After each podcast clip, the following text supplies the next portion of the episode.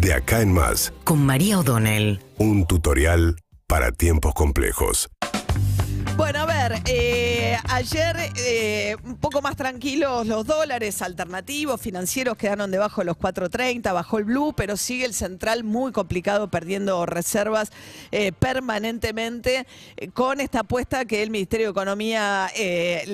ayer salió a publicitar con buenos resultados del intercambio con China, que va pasando lentamente a yuanes en lugar de consumir dólares del central, que siguen siendo realmente muy escasos, que es el gran problema en este momento, eh, tratando de aguantar el tipo de cambio oficial, ¿no? En una situación donde veremos finalmente la inflación, que es lo que dejó el salto del tipo de cambio el mes pasado, cuando el viernes de la semana que viene se publique el número de inflación del mes de abril. Después de este amague del INDEC de modificarlo en función del calendario electoral, quedó el viernes de la semana que viene, viernes 12 de mayo. Pero bueno, arranca el calendario electoral oficialmente ahora. ¿eh? Se publicó hoy en el, el padrón provisorio para que todos aquellos que quieran chequear si están bien registrados, etcétera, lo hagan.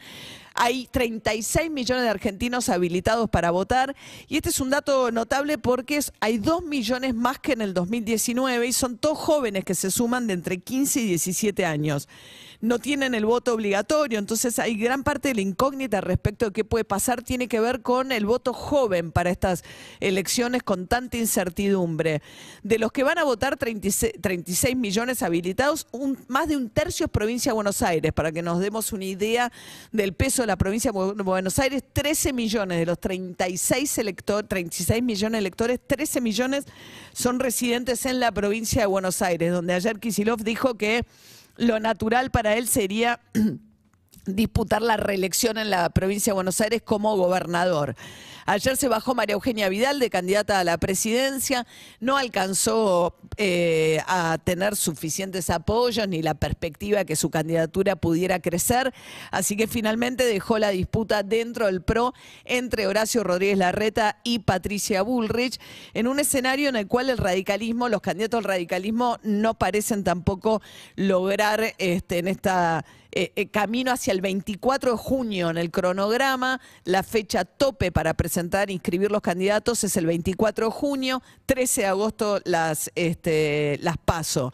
En ese camino, los dos candidatos al radicalismo, Gerardo Morales y Facundo Manes, parecen más destinados, sobre todo Morales, a buscar lo que llaman fórmulas cruzadas, ser candidato a vice, por ejemplo, de la reta, que a insistir con su candidatura propia. Gerardo Morales, que está concentrado en las elecciones que hay este fin de semana en Jujuy, el candidato del radicalismo en Jujuy es Carlos Sadir, el ministro de Hacienda de Morales, que igual va a estar en la boleta, te lo contaba hace un ratito David Cayón, porque como hay elecciones también para reformar la Constitución, logró poner su nombre en la boleta junto al del ministro de Hacienda.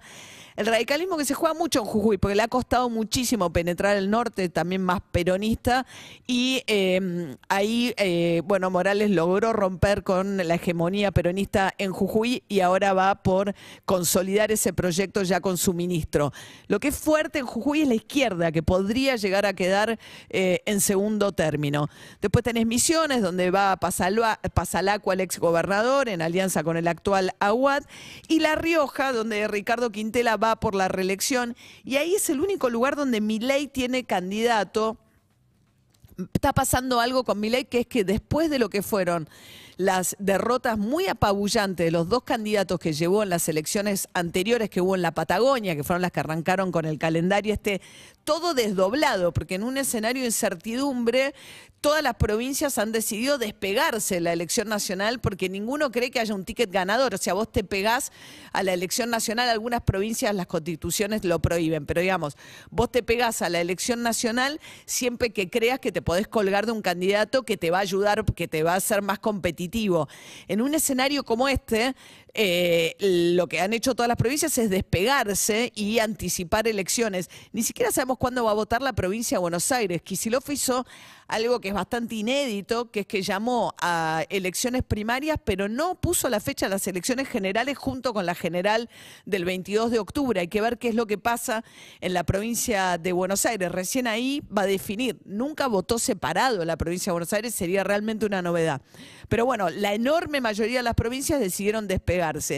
Eso le genera a mi ley un problema porque el factor más convocante es él. No tienen las provincias un armado donde sean convocantes la figura que lo sigan. Entonces había intentado ir en la Patagonia con candidatos propios, le fue tan mal que dijo, basta, no voy a gastar ni más plata ni más recursos en armar estructura en las provincias, salvo unas poquitas, una de las cuales es la provincia de La Rioja, donde va con el sobrino de Menem, con Martín Menem, eh, sobrino del expresidente Carlos Menem, y con Bussi en Tucumán.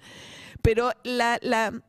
el gran tema de mi ley, ayer me llegó un informe de poliarquía donde muestra un poco por qué es el nivel de alarma que está teniendo el resto de la política con el ascenso de mi ley en las encuestas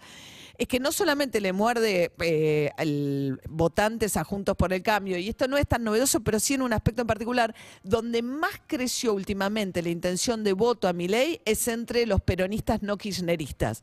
si bien su base electoral es más fundamentalmente mordiéndole al sector más de derecha, del PRO fundamentalmente, donde está creciendo más es en el peronismo no kirchnerista. Entonces decidió que no va a ser una estructura en las provincias, tiene un sistema de financiamiento, se los contábamos el otro día también con eh, Hugo Alconadamón, eh, donde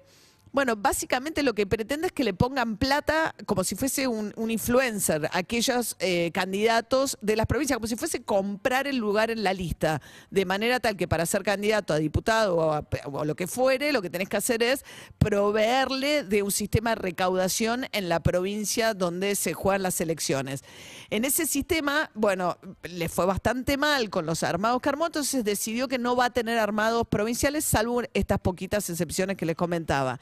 Entonces, ¿cuál es la especulación? Suponiendo que ley quedara, en porque hoy es un escenario medio de triple empate, pero supongamos que quede afuera el balotaje, igual va a tener un bloque de por lo menos 10 diputados nacionales, ley va a ser un bloque en un contexto de mucha paridad en el Congreso, donde puede llegar a ser como el que dirima muchas cuestiones, el bloque que arme ley. Y la gran pregunta es qué estructura de diputados va a armar también, quiénes va a llevar ley de candidatos a diputados. Hasta ahora no le ha prestado ninguna atención al Congreso, no va nunca, no vota, pero el gran tema es que aunque no quede en, segunda, en la segunda vuelta electoral, que sería el gran batacazo y daría vuelta a todo el escenario electoral si eso ocurriera, de todas maneras, y aún habiendo resignado el armado en el resto del país, va a ser un jugador muy importante en el Congreso y ver qué pasa con su bloque en la Cámara de Diputados.